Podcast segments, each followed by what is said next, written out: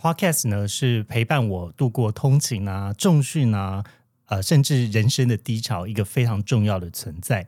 制作 Podcast 来到第四个年头，我觉得呢，因为透过 Podcast 让我认识到非常非常多的人，嗯，因为大家的生活经验被交织成一个个有趣的故事。然而呢，身为节目的主持人，呃，在耳机的另外一端有你们的收听，对我来说那是更重要的。老实说呢，举办一个 live podcast 就像是生日在吹蜡烛以前那个在心中默默许下的愿望，到今天终于要实现喽。那要跟吉亚探险的听众们预告，啊，会在十一月的十七号晚上的七点，在 Cake r a c e m e 的办公室的活动空间。我们会跟科技家的 Joe 还有 Claire 一起来举办 Live Podcast，非常期待可以在现场看到各位。报名资讯呢，我们可以上活动通 Acupass 来搜寻 Cake Resume，或者搜寻读书月会这四个字，也可以找到这个活动。如果呢早鸟购票到十月底以前，还有五十元的折扣，只要一百五，而且还赠送大家一杯。我最爱喝的真奶，耶！所以欢迎大家来到现场，跟我们一起来读书会，然后一边喝着真奶，一边来聊聊 Z 时代大家都怎么想。本节目由 Cake Resume 制作播出。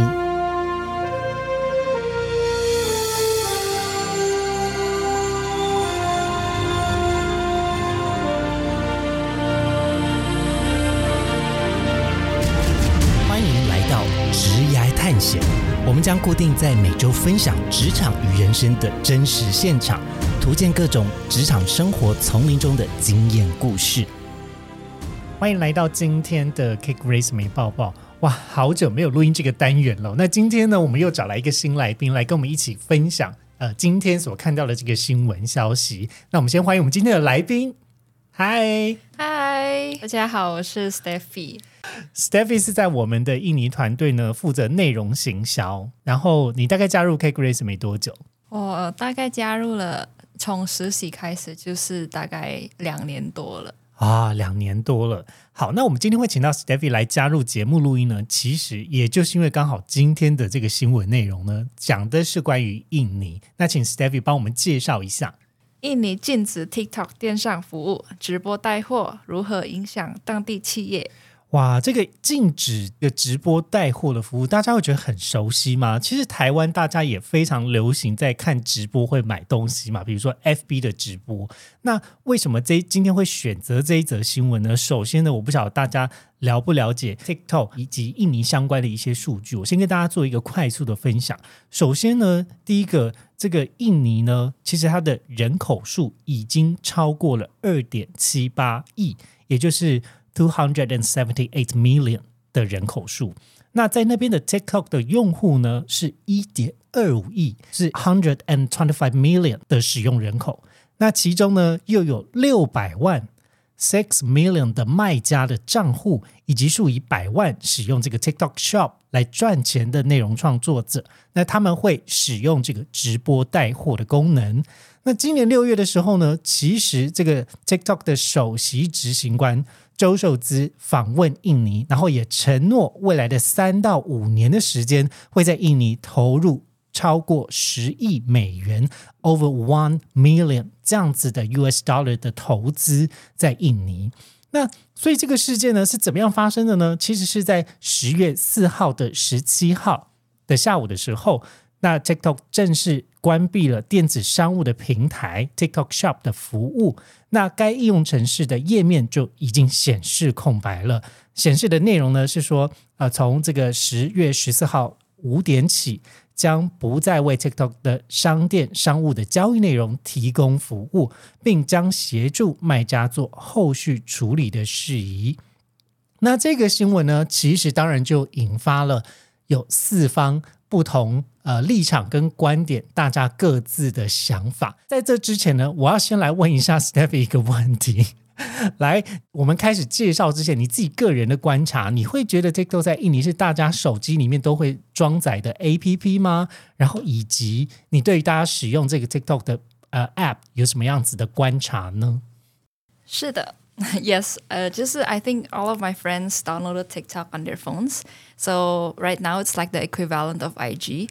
哇哦 Yeah 在印尼那边是大家的手机里面都有装这个软体，而且是像是我们在使用 IG 这样子的频繁率了。 Mm, yeah, it's like almost the same like Instagram now.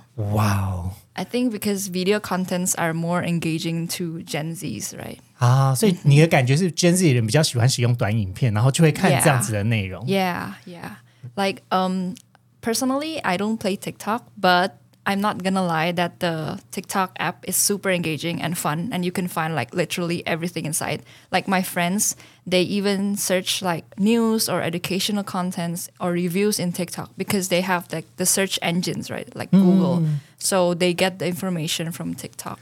哇，所以现阶段你这个 TikTok 的演算法呢，其实大家不只是在上面找娱乐相关的内容，甚至找资讯啊、攻略啊、吃美食啊，各式各样的东西都会在上面就成为一个很好的搜寻引擎的使用的对对方式。啊，果然是新的时代。我我已经不是 Gen Z 了，所以我每我都很害怕被这个时代给淘汰。好，那刚刚谢谢 Steffi 的分享哦。接下来我要跟大家分享说，那我们刚才有讲到这个四方观点，各自有各自的不同。首先要先跟大家分享的是政府面。诶，为什么印尼政府他们要通过这样子的法规，以及现阶段他们呃是用什么样子的方式来执行的？首先，第一个呢，因为印尼的政府认为社交平台进行电商的交易，可能会导致当地的中小企业他们平常的这个实体店铺的交易呢，可能会因此受到伤害，所以他们希望采取一个比较强烈的方式，然后来呃，希望说嗯留一点钱给实体的店家赚。那另外一个部分呢，他的提出的要求是说，社交平台应该要分离社交媒体和电商。就是这两个东西应该要 isolated，他们应该要分开来。社群媒体是社群媒体，电商是电商，那这样子比较好，对于电商的业务来进行管控。因为电商影响的东西就是有钱，那有钱可能就有税，可能有金流相关的问题。那呃，接下来下一个蛮重要的观点呢，就是说政府表示应该要支持印尼的中小型的微型企业，并且协助其发展。呃，在这个中间呢，有一个印尼的贸易部长。哈山呢，他有表示说，如果 TikTok 今天想要建立电商的业务，必须要向政府申请许可。那他承诺将会给予相关的协助。根据当地的媒体报道呢，这个印尼通信以及信息部的公共信息的通信总长乌斯曼康松的表示呢，TikTok 的印尼已经获得他们部门的两种许可。那有两个许可，一个是社交媒体以及电子商务，但是根据二零二三年的第三十一号的贸易规定呢，TikTok 必须要将社交媒体与电子商务分开。这个是为什么他们会执行说哦，那要暂时先将 TikTok Shop 先关闭的主要的原因。那接下来讲第二个关键人，那关键人就是 TikTok 的平台啦。这个平台呢，刚刚我们有快速的先做了一些介绍。那呃，包含呢，我们了解它是一个分享这个短影片非常呃熟悉而且热门的平台。再来是它在印尼这边有开启了他们的电商的业务。那因为这个法规的关系，他们不得不先暂时终止了这个电商的交易的内容。那他们表示，在这一个法律法规公告之后呢，将会与政府当局进行积极的合作。那还是要继续来探讨未来可以合作的路径。那根据 CNN 的这个报道呢，字节跳动旗下的 TikTok 啊、呃，这个周受资在。呃，十月十五号的时候呢，有表示说，全球对于公司的数据安全审查越来越严格的情况下，TikTok 未来几年会在东南亚投资超过数十亿的美元。那现阶段呢，三点二五亿的东南亚的用户呢，其中呢有一点二五亿是来自于印尼，这也是为什么他这么看重印尼市场的关系。那 TikTok 目前在东南亚总共有超过八千名的员工，也算是这个哦，在东南亚最大经济体的印尼 TikTok 上面呢，就有两百万个店家在这个平台上面去销售项目。那根据这个新加坡的一个顾问公司的数据调查呢。去年光是 TikTok 在东南亚促成了总共有四十四亿美元，约台币有一千三百六十五亿的美元的交易总额。那印尼在其中呢就占了百分之四十二。从这个数据这样听下来，感觉呢，印尼市场真的是 TikTok 非常非常重要的一个经济的来源。好，那接下来我们来讲到这个中间户了。中间户呢，也就是商家，商家会希望可以透过他们的平台在上面去刊登他们的商品，因此有人来购买嘛。那商家们他们怎么表达他们的想法呢？其中呢，有一些人会觉得啊，这个禁令害我的商品销售受到了影响，所以他们会觉得啊，蛮失望的，因为这个是他们毕竟现在销售自己的商品蛮重要的一个渠道。那有一些商家甚至认为，这样子的禁令可能会对于他们的生计以及收入造成影响。那但是也有一些一些商家呢，是支持政府的新法规，那他们认为说这样子的方式是有助于。保护传统的实体的店面，TikTok Shop 呢，其实是在二零二一年的时候开启了这样子的购物的服务。刚刚有提到说，大概有两百万的商家是在这个 Shop 上面去经营销售的，所以这些两百万的商家可能就是受到影响最主要的人。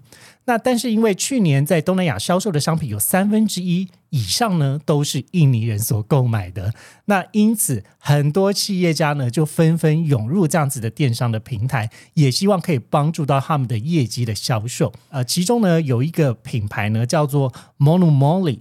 那他们的发言人呢，就表示，光是去年启动这个 TikTok 直播的这个功能销售之后呢，他们公司的收入就增加了百分之三十。那根据他们的员工说呢，呃，这个平台的演算法推动了他们公司的业务的发展，听起来感觉是一个非常非常厉害的平台哦。好，那接下来呢，我要再来请我们的 Stephy 出场喽。呃，因为这则新闻呢，它后面有提到说，哇，这个。不满的商家在上面发起了好多 hashtag，呃，这个很长的 hashtag，我要请 Stephy 来救我。请问这个很长的 hashtag 要怎么念呢？好，这个是念 gami u m g m di TikTok，Kami UMKM。Wing up M D TikTok，Yes，啊，是在 TikTok 上面的意思啊。好，那他们有在上面有发起这样子的运动哦，并撰写公开信给总统佐科威，然后并发表对于这个 TikTok 的支持。那因为有这个有趣的 Hashtag 呢，我就更进更进一步去搜寻了相关的新闻，就有发现说，哇，大家在上面会使用很多。Hashtag 来分类大家各自的内容，比如说像是有 Clean Talk，那他是在分享这个家居清洁相关；又或者说，假设你有养狗狗，那你就会在这个你的内容上会加上 Dog Talk，或者是你有在留意美妆资讯，那你是一个美妆呃的这个直播主的话，你会在上面有 Beauty Talk 这样子的 Hashtag。那我想要请问一下 Stephy，你这边有没有留意到一些你觉得很有趣的 Hashtag，可以跟我们的听众一起分享呢？？Okay, so in, in, in Indonesia, there is this hashtag, popular hashtag called sama-sama belajar, which means 我们一起学习。哦，等一下，sama-sama 是指我们吗？sama-sama 是一起啊，一起。那后面那个后面是 belajar 是学习。belajar，不对对，belajar。哦 ，jar，我还要弹舌，好厉害哦！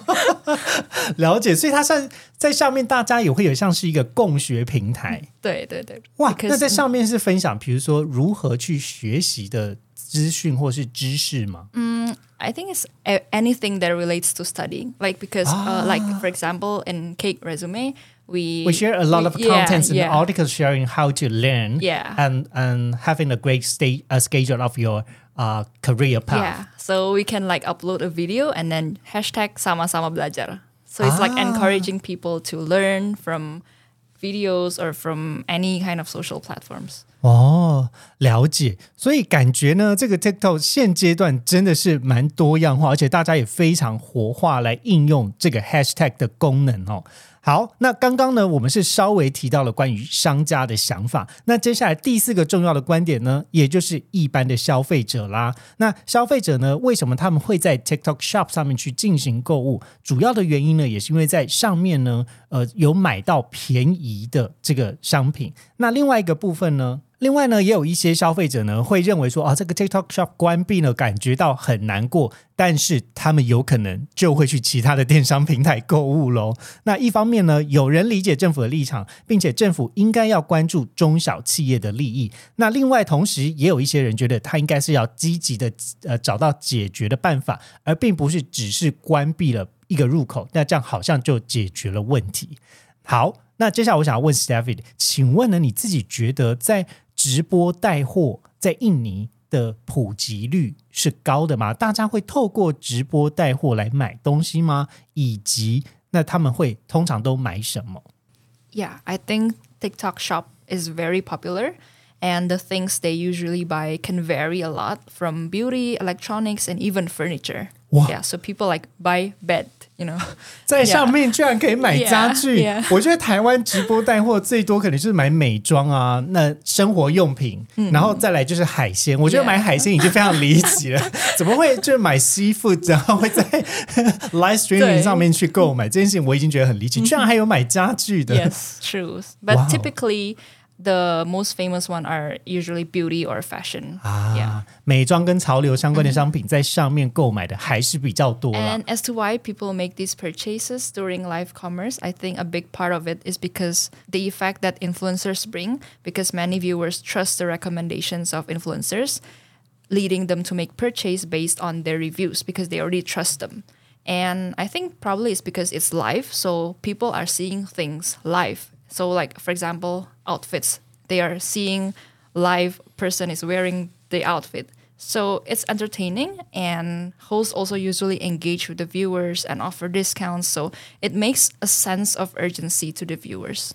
哇，刚刚 Steffi 讲到一个非常重要的观点哦，其实就是这些直播带货的博主呢，这些直播主，第一个大家信任他们的推荐跟他们的评价。那人呢，为什么想购买东西？很简单嘛，就是你信任这个人。有时候人购物冲动这件事情也是来得蛮快的，基本上你觉得信任人推荐的东西，你也不用想太多，你就立刻买下去。然后另外一个经验呢，其实大家有没有想过，以前小的时候。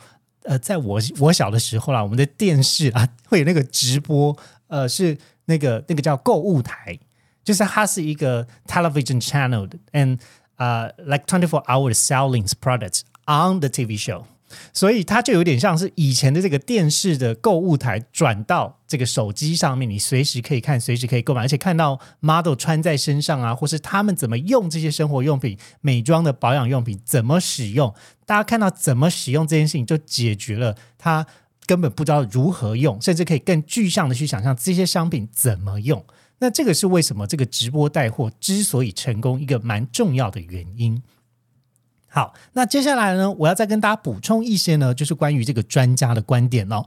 呃，印尼的经济学者分析呢，传统店家因为 TikTok 关闭，电商交易的受贿的几率可能不高。也就是刚刚在有一些消费者的观点是说，那 TikTok Shop 关起来，我就去其他电商平台消费啦。那像是 Shopee 或者是 Tokopedia 或是 Lazada 这样子的短期内呢，他们的业绩有可能会因为 TikTok Shop 的关闭，那因此受益。另外一个部分呢，是印尼经济与金融发展研究机构 INDEF 的经济学家费拉斯呢，他指出，传统实体店家是因为这个疫情以来生意就大受影响，而消费者也因为疫情意识到在家购物是非常方便的。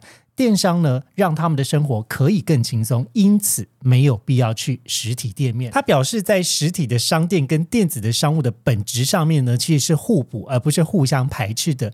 也就是说，一定就有一部分的人习惯在实体的商店购物，那也会有一定的人习惯在线上进行购物。大家的习惯都已经养成了之后呢，其实很难再改变他们的行为。那另外一个部分呢，其实是 TikTok，就像我们刚才所讨论的，他们擅长。呃，这个化妆品、护肤品或者电子产品、居家用品这类子的品项，他们因为利润比较高的商品，他们付出了非常大的努力。可是还有另外一个部分是，这个电子产品为主的电商的平台，呃，表示这个印尼呢其实是有非常多的岛屿组成，可能有数千个岛屿的组成。那其中有一些相对比较偏远的村庄，那呃，这个 TikTok 他们的服务有没有办法让？他们的购物还是可以这么方便呢？其实也是一个他们现阶段要进入印尼市场一个蛮大的关键的挑战。那最后呢，再跟大家做一些心理学上面的小补充。好，那这个心理学的小补充呢，其实是一个记者呢叫 Kate Lindsay，他啊凯特林赛呢，他做了一个这个研究的调查，他举出了一个例子、哦，比如说像我们刚才有分享说，这个假设家庭主妇想要使用清洁产品呢，他们就会呃。圈到一群类似想法的粉丝，那因为我有想要清洁家里的需求，所以这些粉丝跟这样子的这个内容的创作者，他们就会形成一个圈圈，因此它会形成一个信任的连结。这是为什么在直播带货或者是某一种网红行销上面，大家会这么买单的原因。那另外一个部分呢，在心理学里面有个现象叫做准社会现象。这个准社会现象呢？啊，叫做 parasocial relationship，它是令观众相信自己以及某位名人有着紧密的联系，甚至像是一种友谊般的联系。那这样子的关系呢，好像是单向的，但有更多时候呢，其实这样子的交互关系呢，其实呃，社群媒体上是非常常见的，特别像是网红。跟明星身上就会建立他们非常紧密的粉丝之间的关系，他们好像一群好姐妹的关系这样子。那同样的这样子的现象也会影响到大家的消费行为。当准社会现象强到他们会去带动可以购买商品，那这个时候就是为什么网红行销或是直播带货之所以成功一个非常非常重要的原因喽。好的，那我们今天 Kate Grace 美爆爆的新闻就跟大家分享到这边喽。非常感谢 Stephy 今天来当我们的嘉宾，谢谢大家，拜拜。好的，那接下来我们要进到我们这一周的职缺快报喽。那这一周呢，我们邀请到我们猎才顾问的团队来跟大家分享一个职缺的资讯。那我们请我们的 Stella 出场，嗨嗨，大家好，我是 Stella。嗨，那呃，请问一下，Stella 要跟我们分享什么样子的工作机会呢？啊，今天想跟大家分享的是零售门市的储备干部。哇，零售的门市啊，嗯，它有大概是什么样子的产业吗？哦，我们这个是运动品牌的部分。哦，运动用品，嗯，了解了解。那他们在找寻的人选上，呃，有没有预估想要找什么样子资历的人呢？哦，其实第一个理想的会想要找就是非常热爱运动，因为他们就是运动产业。哇，所以像我这种就是蛮适合的。对对，没错没错。了解。对。那他预估的工作地点会在？哦，其实他们全台都有，但目前缺口比较大的是在新竹。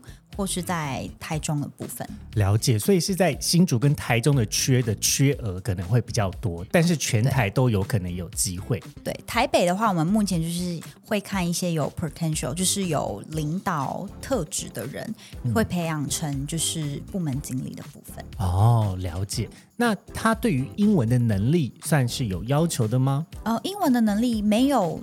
特殊要求，但是唯一的要求就是不害怕开口讲英文，因为他们也会有非常多的外国客人这样子。哦，了解。嗯，好，那呃，他的薪水的范围大概会落在什么区间呢？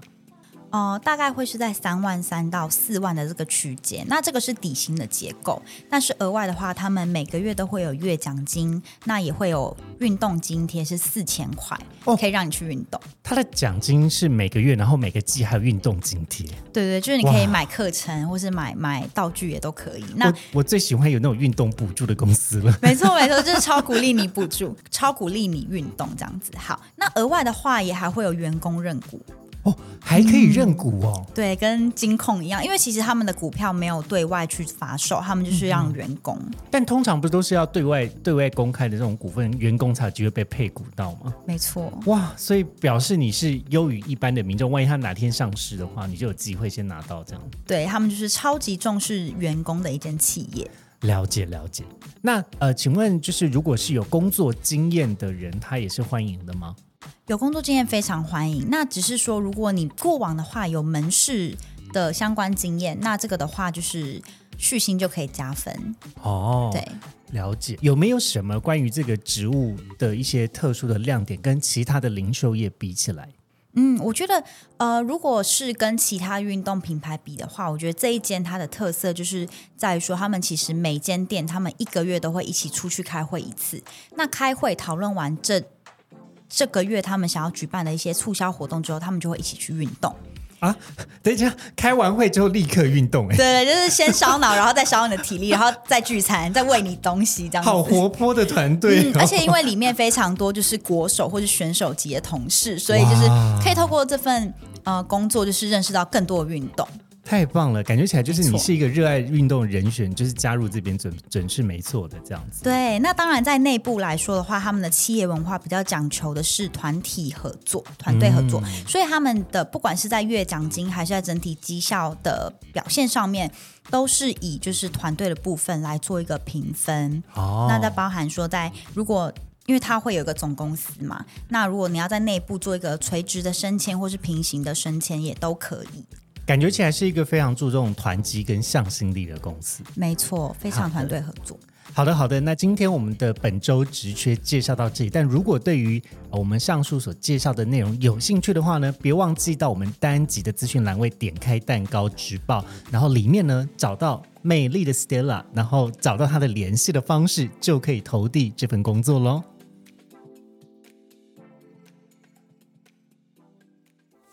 今天的职涯探险就先到这喽，希望你喜欢本集的节目内容。